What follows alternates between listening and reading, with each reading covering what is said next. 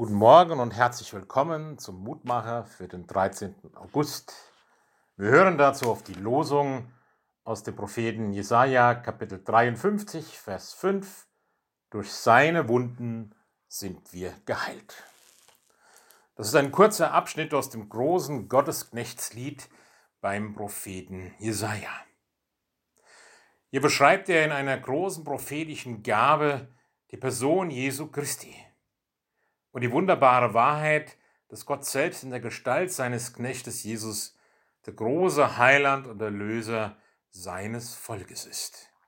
Jesus Christus stirbt für unsere Sünde, so bekennt es Paulus. Jesus Christus stirbt unsere Gottesferne, damit wir Leben haben.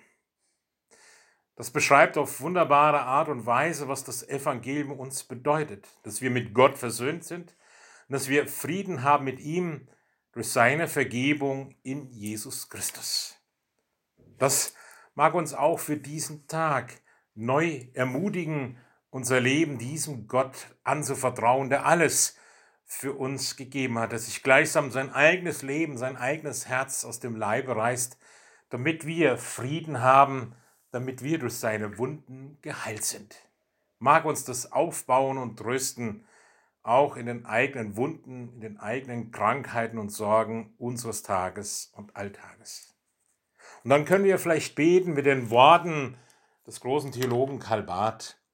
Herr, wir gedenken, wie du deinen starken, guten Willen mit der Welt und mit uns allen ausgeführt hast, indem du Jesus Christus, deinen lieben Sohn, in Gefangenschaft geraten ließest, damit wir frei würden, schuldig sprechen ließest, damit wir unschuldig würden, leiden ließest, damit wir Freude hätten, in den Tod gabst, damit wir ewig leben dürfen. Und weiter betet Bart, wir von uns aus können nur verloren gehen. Wir haben solche Rettung nicht verdient, niemand von uns. Du aber hast dich in deiner unbegreiflichen Hoheit, deines Erbarmens, mit unserer Schuld und unserem Elend gemein gemacht, um so Großes an uns zu tun.